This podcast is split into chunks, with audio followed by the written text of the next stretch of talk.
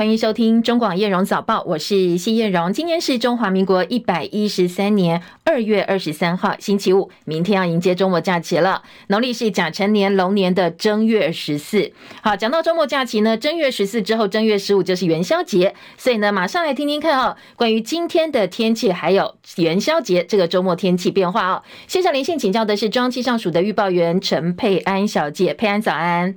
主持人早，听众朋友们大家早。今天受到冷气团影响，在北台湾的低温是只有十三到十五度左右，高温也是只有十五到十八度，所以整天感受会比较偏冷一点。其他地区则是夜晚清晨感受比较冷一点，低温普遍是十六到十九度，而白天的中部及花东高温可以来到二十二到二十五度。南部则是二十七到二十九度，所以中南部的日夜温差会比较偏大一点。南来北往以及早出晚归要留意温度的变化，并做好保暖的措施。另外，在降雨方面，则是在迎风面的基隆北海岸东半部地区以及恒春半岛会有局部短暂雨。桃园以北地区降雨则是比较零星，所以外出也要记得携带雨具备用。新竹以南地区则是维持多云到晴的天气。另外，东北风偏强的关系，在台南以北、花莲沿海空旷地区以及恒春半岛各离岛，容易会有八到九级的强阵风，尤其沿海的浪高也有可能达到两到三米左右，所以前往海边活动也要特别注意安全。预计此波高冷气团会影响到下周二，所以请大家一定要注意保暖的措施。以上资料由中央气象署提供。嗯，好，谢谢佩安提醒，也提供给大家参考。刚才有听到哦，今天白天北部的高温大概也只有十五度上下，跟前两天超过三十度相比，落差真的蛮大，会有比较明显的感受。另外一个部分呢，中南部今天高温还是有二十七到二十九度。度换句话说，如果要南来北往的话哦，南北的温差也要特别注意。那中南部日夜温差也要留意。现在台北只有十四度，台中十六度，台南十九，高雄十八点六度，宜兰十五度，花莲下雨喽。现在只有十七度，宜呃台东是二十度，外岛澎湖。呃，十九点三度，金门十一度，马祖只有七点八度。明天元宵节，北台湾一整天还是偏凉的天气。那中南部呢，留意温差，一直到星期天哦，北部大概都是偏凉冷的天气。下周会更冷，因为还有两波冷空气报道，强度跟水汽都比现在这波更强。所以下周一二留意最新的气象署的天气观察哦。这一波可能会逼近大陆冷气团等级，低温呢大概在十度上下，甚至会掉到不到十度。所以温度方面也要。特别注意。明天是元宵节，元宵节呢是每年农历的正月十五，也是春节之后第一个满月，也就是望日。今年元宵节的望发生在明天晚间的八点半钟。台北市立天文馆已经预告了，说明天晚间会出现今年最小的满月。元宵节刚好又碰到最小的满月，不常见，相当的罕见。上一次出现呢是一九六二年的二月十九号，那这一次如果你错过，要再等六十二年的时间。所以天文馆说，如果呢，那对于这个看月亮、赏月、观月有兴趣的话，可以好好把握。另外，元宵节当天会出现两次哈勃太空望远镜临月奇景，因为临月过程大概只有一秒钟，所以你必须要借助望远镜、天文望远镜来辅助观察或录影，才能够捕捉到哈勃望远镜飞掠月球表面、丘或这些坑洞的一个景象。好，提醒呃天文迷可以好好把握这一次机会。讲到降温，今年第一波寒流席卷中国大陆，很多地方都发布寒流还有暴雪的预警。大陆中央气象台预计在今天说，最低的温度零度线会达到广西跟广东北部一带，会一直持续到今天晚间八点钟。北京前两天迎来龙年的第一场初雪，不过其实从前天开始，大陆将近二十个省份遭遇到暴雪或者是冻雨的袭击。寒潮的严重程度超过预期，包括江苏、湖北、湖南多个教育部门都紧急通知，呃，延后开课或者是停课一天哦。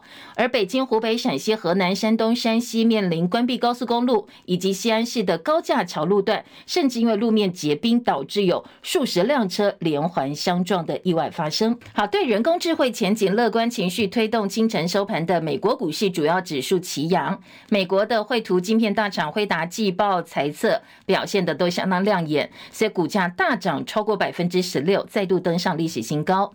AI 类股集体狂欢，台积电 ADR 今年涨幅有百分之二点九八，费半呢收盘升呃狂升了将近百分之五，道琼指数跟标普五百指数也是继续写下新高的纪录。今年清晨美股收盘，道琼涨四百五十六点，涨幅百分之一点一八，三万九千零六十九点。纳斯达克指数涨四百六十点，涨幅百分之二点九六，一万六千零四十一点。标普百指数涨一百零五点，涨幅百分之二点一一，收在五千零八十七点。费城半导体涨两百二十一点哦，今天费半涨幅百分之四点九七，收在四千六百六十七点。辉达执行长黄仁勋说，他接下来会为中国大陆市场推出两种新的人工智慧 AI 晶片，目的是要绕过美国的管制出口管制禁令。现在正在提供样本给客户做测试。全球股市今天多半都是走阳的，深夜收盘的欧洲股市三大主要指数一样收涨，伦敦股市涨二十一点，七千六百八十四点；法兰克福指数涨两百五十二点，百分之一点四七的涨幅，收在一万七千三百七十点。巴黎 CAC 四十指数涨九十九点，涨幅百分之一点二七，收在七千九百一十一点。台北股会昨天走势分歧，台股加权指数再度写下历史新高，收盘涨了一百七十六点，收在一万八千八百五十二点。三大法人现在只有投信站在空方，三大法人合计买超了两百四十点二六亿元。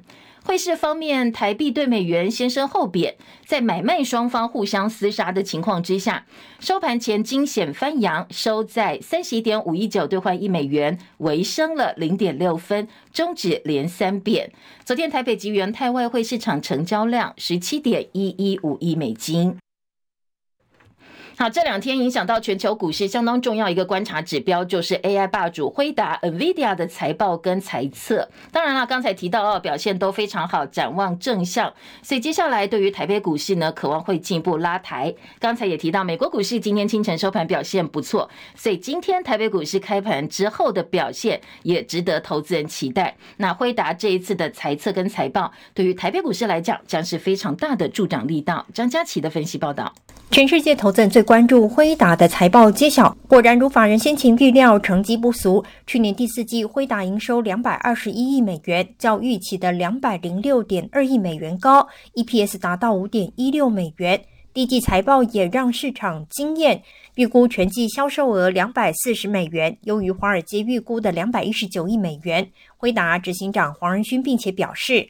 今年全年，客户对辉达最新产品仍然供不应求，即使供货成长，短期内还是赶不上需求。辉达预定会推新品，下一世代的 B100 GPU 需求同样强劲。辉达股价盘后应声飙一成，之后涨幅收敛到百分之五左右。对于利多的反应似乎没有过往那么强劲。法人认为主要有两大因素：一是近期面的消息显示，微软、英特尔等大厂有可能降低对辉达的依赖，且竞争对手 AMD 来势汹汹。虽然辉达在 AI 晶片市场的市占率达到九成，市场也在观察后续各大厂的动作。其次是基期的因素，去年辉达从第二季开始出货大增，下半年更是放量，已经垫高下半年辉达的基期。不过这也表示辉达上半年有低基期的优势，且竞争者跟它的差距仍然相当大，辉达稳居霸主的地位不会动摇，是上半年很大的机会点。目前要观察的是辉达的股价最近能否在利多加持下挑战前高。如果能够成功再创高，必然引起另一波资金的追逐，整体 AI 股都会受惠。不过，即便未再迅速创高，以台股 AI 族群二十二号的表现，也可以发现市场的信心面充足，AI 股仍然是市场的主流，有利于台股持续稳定向上挑战新高。中广记者张佳琪台北报道。好，其他财经关注焦点，Mate 华为的 Mate 六零系列呢，引发了中国大陆突破美国科技围堵的猜测。好，今天有外电报道说，美国政府已经对本土半导体企业施压了，要求他们停止向华为代工的中芯国际提供原料还有相关零件。财政部开春宣布调降豪宅交易税的门槛，全面下修豪宅的认定标准。好，所谓豪宅，台北市七千万下修到六千万，新北市六千万下修到四千万。桃竹以及呢，台中、台南、高雄四千万下修到三千万，那其他地区所谓豪宅认定四千万下修到两千万，央行也可能会跟进哦，因为它会有所谓的豪宅禁令，不能够超过四成，所以这个豪宅的标准呢，当然也牵动房市。所以昨天呃，那在传出央行也要评估同步下调豪宅标准之后。商总的主席也是香林集团赖正义，他怒轰说，营建成本不断提高，当然也垫高房价。本来呢，业界都希望能够让各个县市提高豪宅税的门槛，没想到现在反而要下修了。所以他痛批说，这个豪宅限贷令如果真的调降的话，以后买房子的民众只能够住鸟笼了。不过当然，这可能跟一般民众感受有一段差距哦，因为所谓豪宅，就算下修到这个四千万好了，可能对一般民众来讲负担。还是蛮大，不过如果真的下修到两千万，其实现在在都会区房价超过两千万的话，其实还是不少的。所以呢，两千万如果被认定为豪宅，恐怕这个也会引起相当大的争议。好，另外，国际油价走扬，最主要原因是跟伊朗结盟的也门叛军青年运动在红海加强攻击船舶，但是美油原美国的原油库存也抑制了油价涨幅，所以今天纽约商品交易所西德州中级原油四月交割价上涨七十美分，每桶七十八点六一美元；伦敦北海布伦特原油四月交割价上涨六十四美分，每桶八十三点六七美元。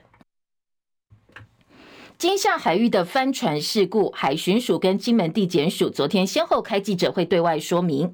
海巡署还原了当初追弃大陆船只的经过，说是因为陆船急向右转，所以撞上了左侧的海巡艇，才会因此翻覆。而且现场还播放了无线电的录音，说明整个查气过程，但是长度不到三十秒钟。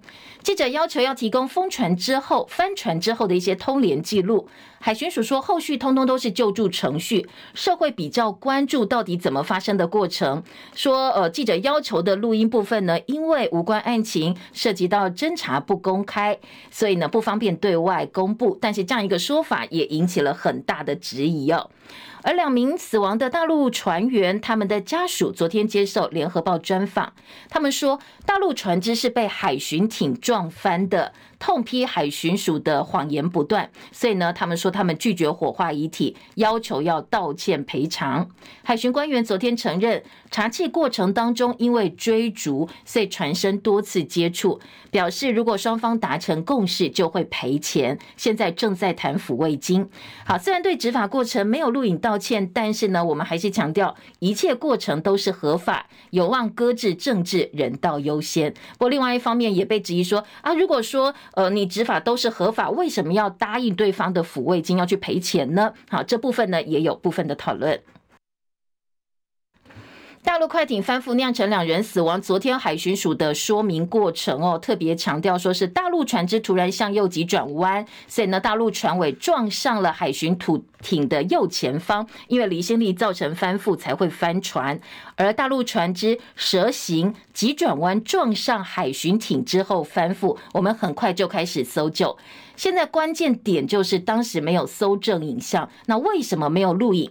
海巡署说，当天执勤的十吨级以下巡逻艇密录器并不是标配，所以我们并没有违规。但是也说，接下来呢，明年会买三千具的密录器，以后还要再加买，每年再买两百四十具。李仁月的报道。金厦海域情势紧张，现在传出海巡人员在追逐大陆快艇的时候没有搜证影片，引发国民党立委质疑是隐匿。海巡署副署长张忠龙表示，当天执勤的是十吨级以下的 CP 巡逻艇，密录器并不是标配。不过执勤时规定要使用手持式摄录影机，因为高速追逐登检的过程当中剧烈晃动，所以船员没有及时使用。但是没有影片，并不影响责任归属的判定。然而张忠龙也说，海巡署已经检讨强化设备和训练，编列了一百一十四年到一百一十七年的忠诚计划。在一百一十一十四年会筹补三千零六十一具的密录器，另外从一百一十五到一百一十七年，每年会筹补两百四十具。陆委会副主任梁文杰也指出，类似执法案件在金厦水域经常发生。陆委会虽然遗憾，但是支持海巡署继续执法。他强调，两位大陆生还者在第一时间都经过金门地检署的侦讯，过程都有笔录和录影，希望国人能够相信我方司法机关的独立性以及公正性。中广记者李仁月在台北报道。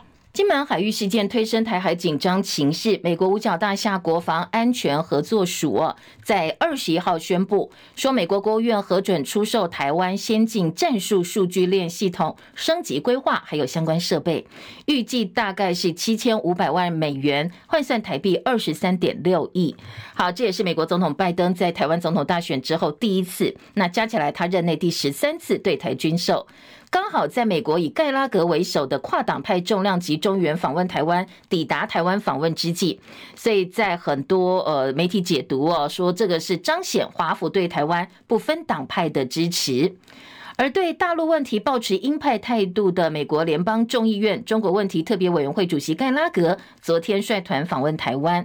他在跟媒体见面的时候特别强调，美国跨党派议员访问台湾，证明的是。中共分化策略失败，对于大陆屡屡利用台湾的太平洋友邦，美国不会袖手旁观，而且他敦促要建立反中国经济威胁的印太策略架构。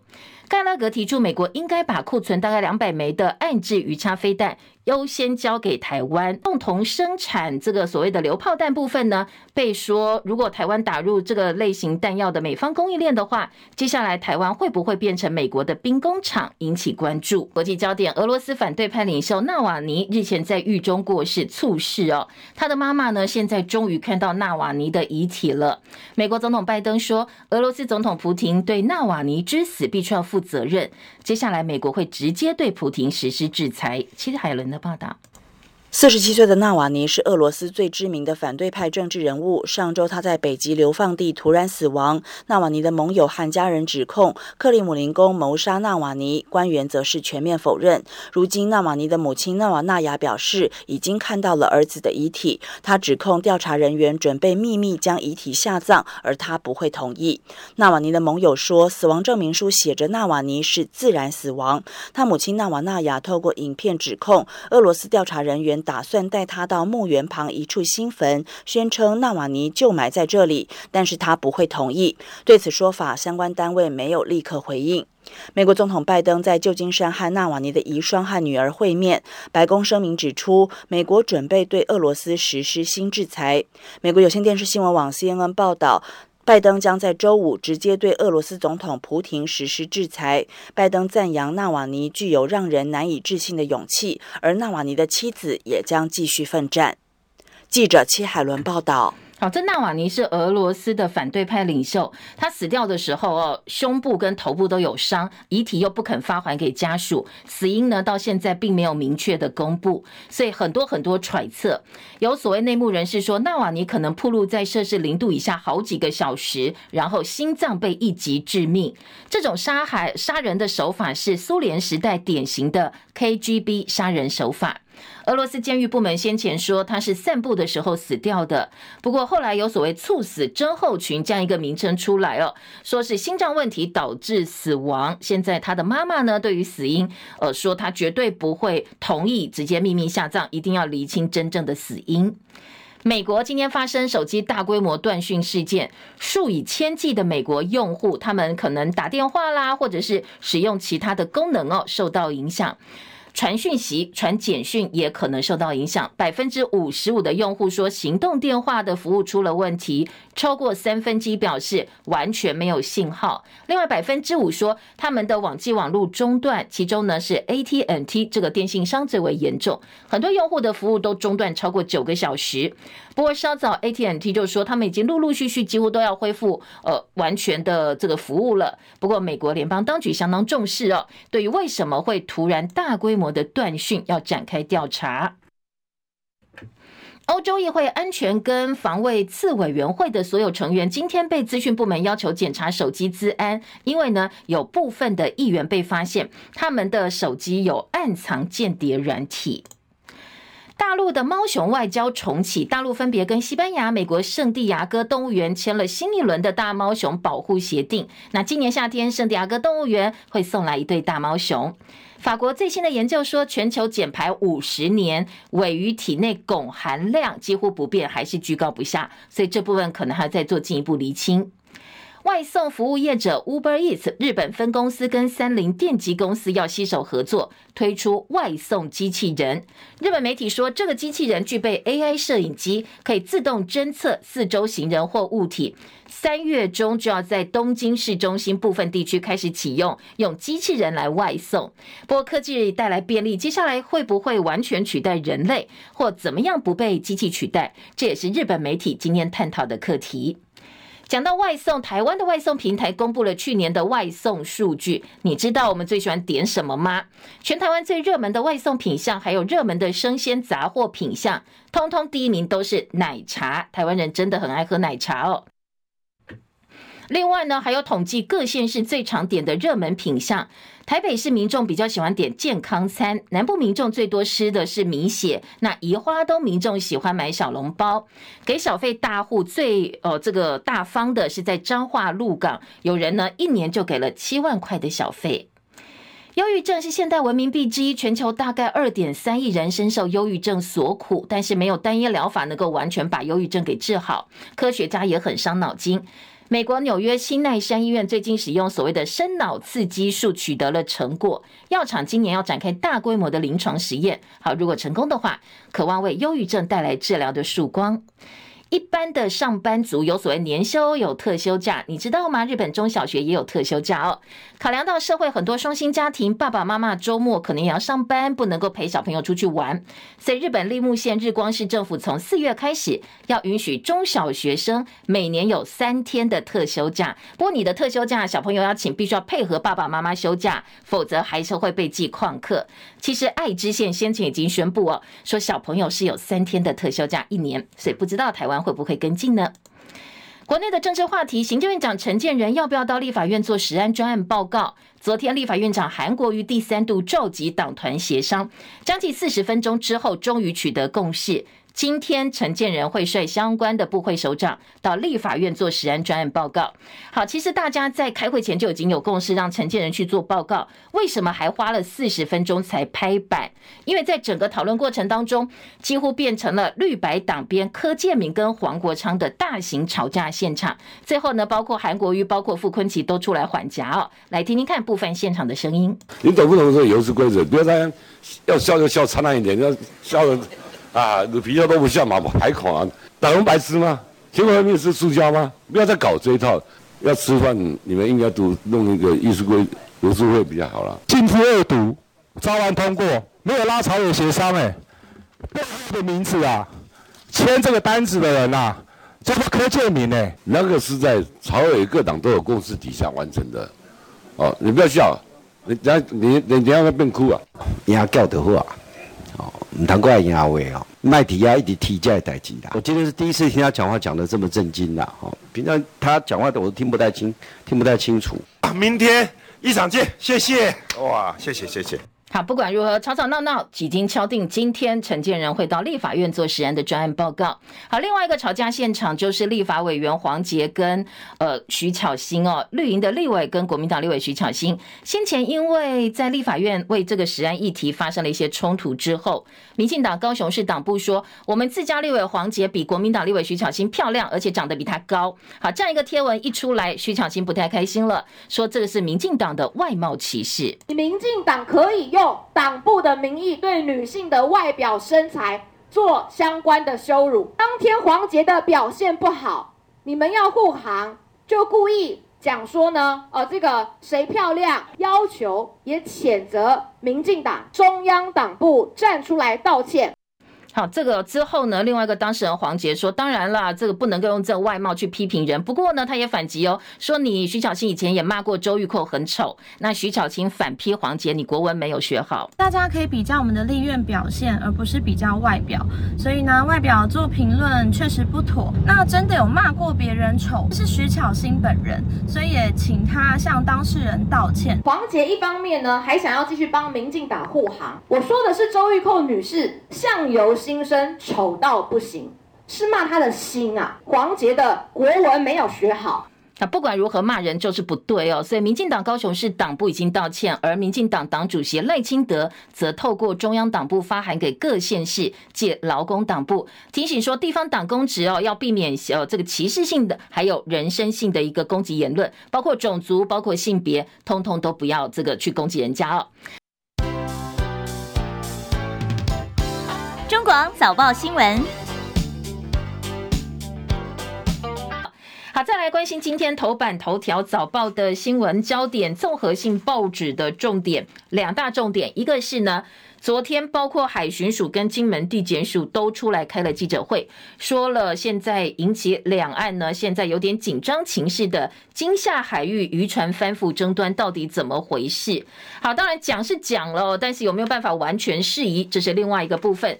今天呃，当然在中时联合的头版头条，重点放的是海巡署证实说，对，我们现在正在跟大陆的罹难船员家属在谈抚慰金。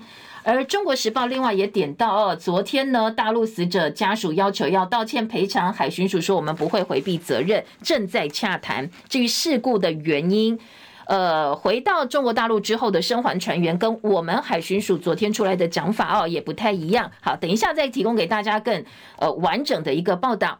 另外一个重点呢，则是美国的访问团到台湾来了。今天的中时联合自由都把盖拉格昨天在台湾说的话放到了头版的中间版面。因为美国拜登政府昨天刚好又宣布了第十三度的军售台湾，所以《自由时报》今天是在头版头条报道了军售案。那头版中间版面是盖拉格说。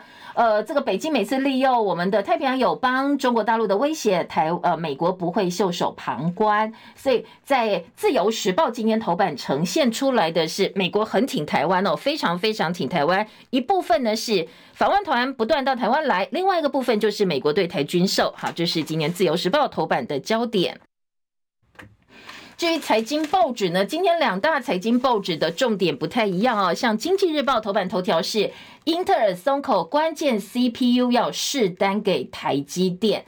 英特尔执行长基辛格抛震撼弹，说两款处理晶片现在首度委外。好，这是经济今天的头版头条。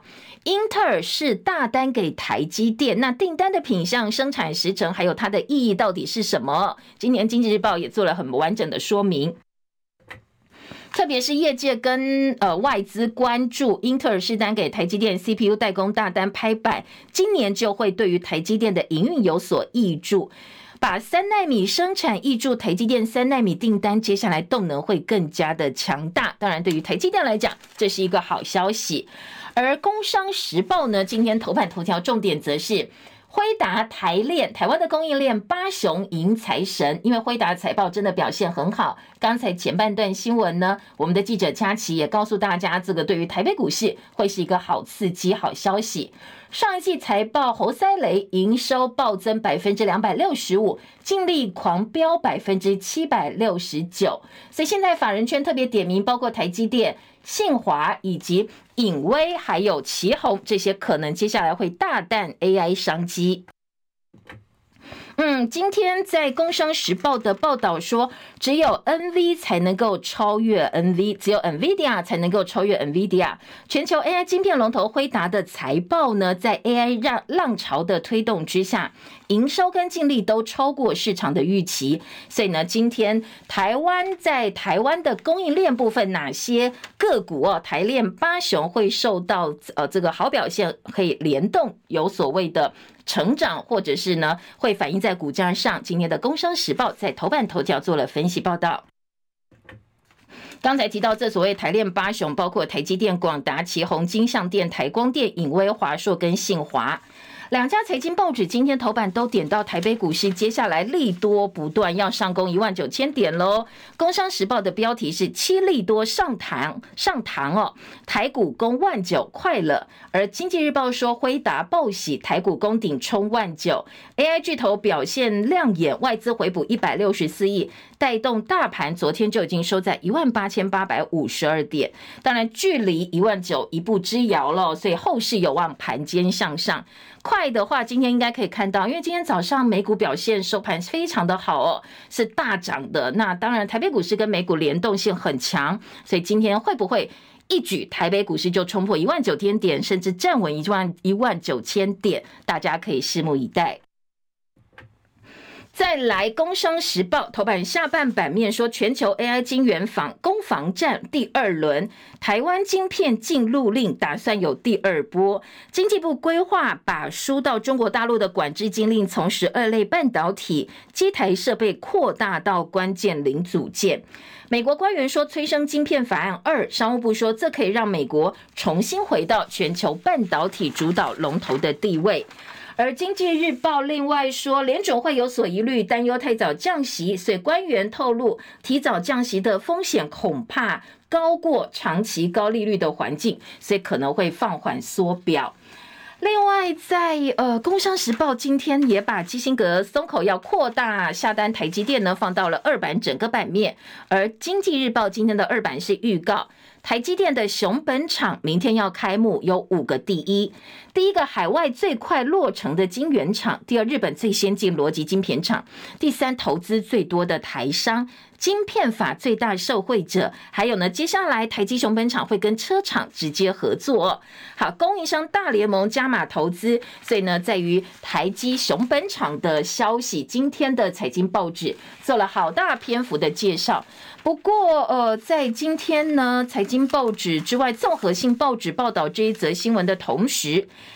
也告诉大家说，哎，其实台积熊本厂有三大挑战哦。像联合报财经版面就点到说，分别是它处在地震带，日本跟我们一样是会地震的，所以它有潜在的隐忧。第二个，国际营运及生产管理，还有熊本厂区它自己的特色到底在哪里？好，这是台积电可能接下来要想清楚的。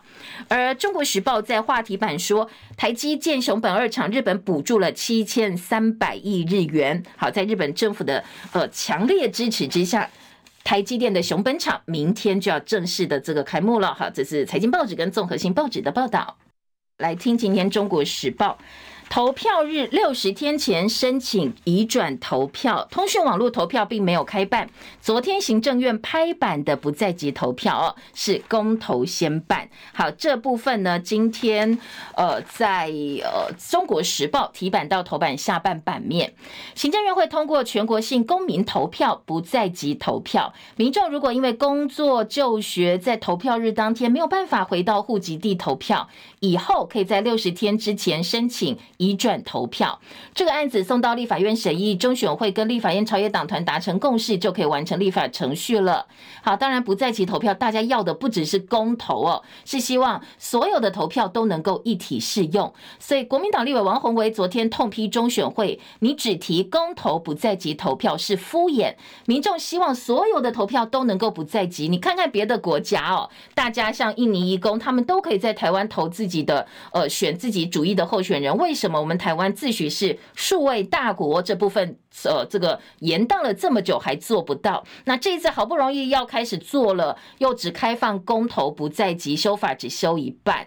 好，这个中选会说，最主要我要考量到选务的安定、社会的信任基础。以后我们成功之后再陆续来办通讯网络投票。这一次通通都没有开放哦。接下来就要看新国会的审议，因为在也都几乎说希望所有的选举。都能够适用不在籍投票。好，这是中国时报今年头版的报道。另外，呃，自由时报的头版有提到健保砍药价，在头版上半版面，健保药价砍五十五点三亿，四千五百五十一项药品调降。昨天卫福部健保署公布了药价调整，调整了四千五百六十八项药品，调降四百五十一五呃四千五百五十一项，调涨十七项，调降最少的一年，减少缺药危机。好，这个报道方向是自由。时报今天头版的标题说是为了要减少缺药危机，不过相同的新闻呢，联合报今天在内页的话题版说，健保砍药价六百万人恐怕接下来没药用了。药界担心挨刀的大部分九十三趴都是老药，很多是慢性病药。如果退场，民众拿不到药，到底谁要负责？好，这是联合报今天标题直接告诉你哦，这一次药价一砍以后，怕是六百万人没有药可以用了。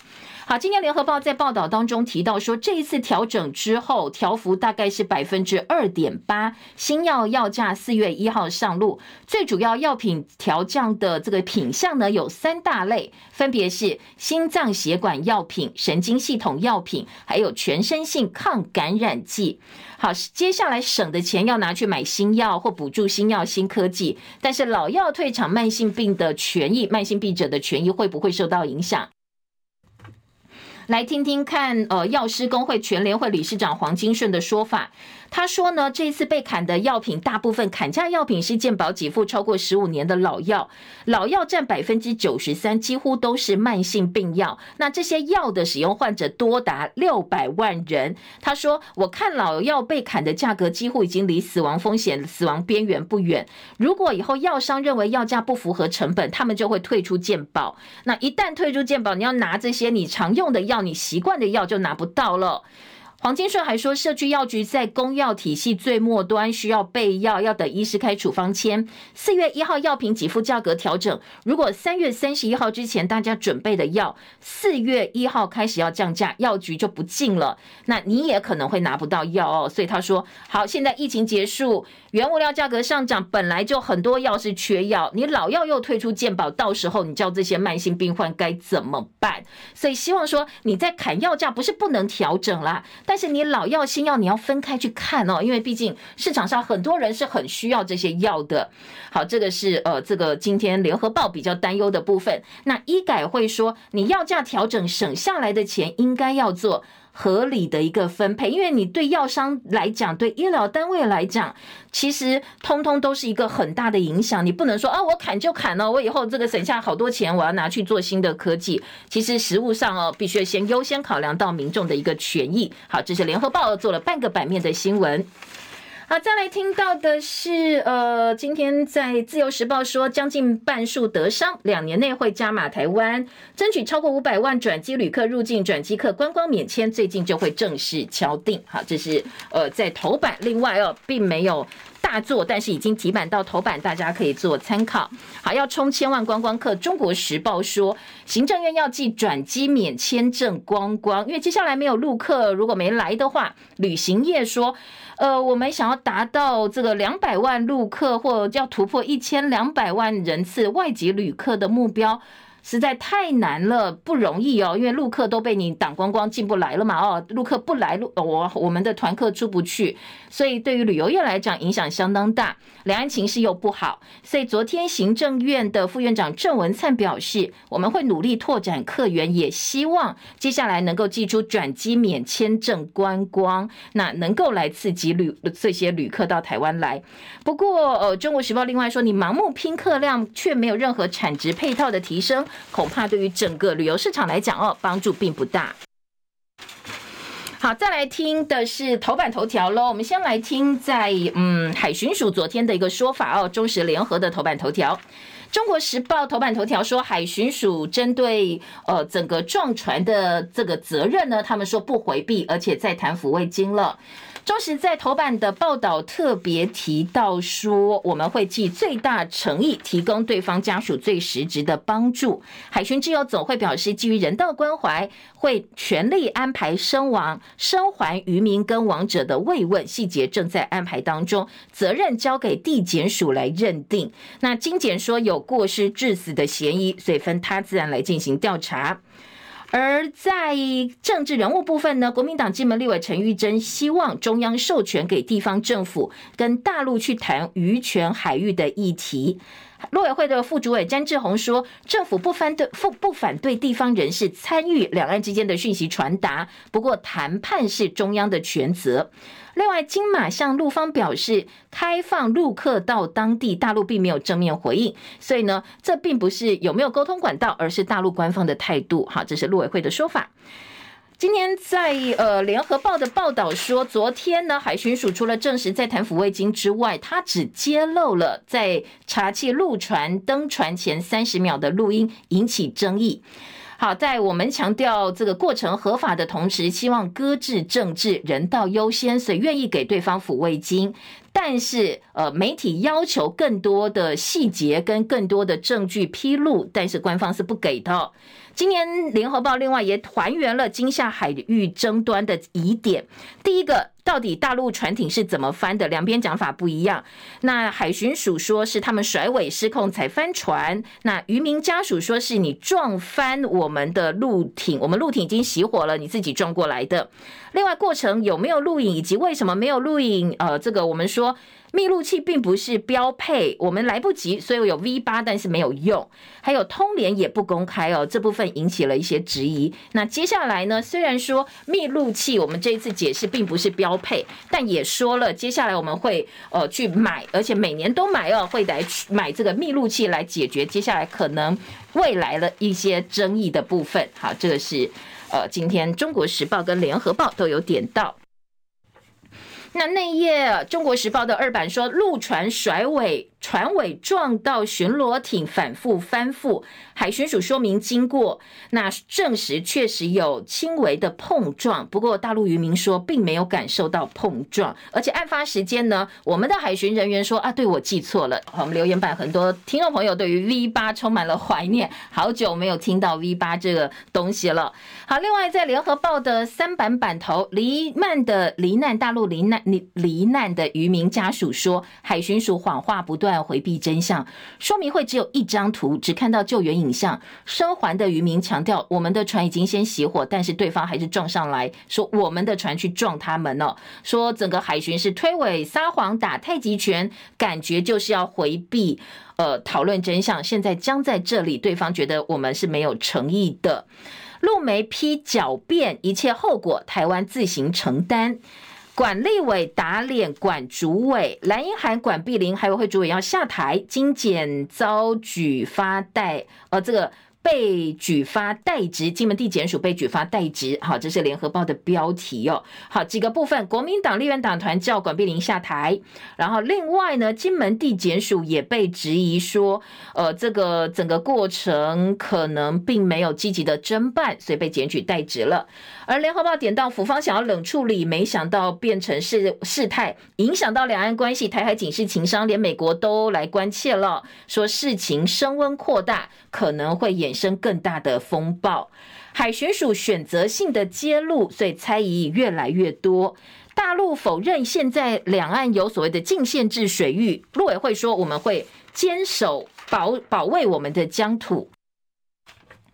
中国时报今天的重点三版重点放在蓝营之一，说现在海巡或者是我们的官方隐匿真相，炮轰管碧玲下台，提三大疏失，说呢这个管碧玲是。管立委打脸管主委，管立委自己呃，管主委自己就没有谈到去留的问题了。发文用百合清香抚慰亡者跟家属。好，中国时报今天的重点是说，呃，整个海域延烧，单纯事故变成两岸政治问题。海委会主委管碧玲一直闪烁其词，硬凹，所以事情没有办法收拾。好，今天早报也整理了管碧玲前后的说法，做了一个对照哦。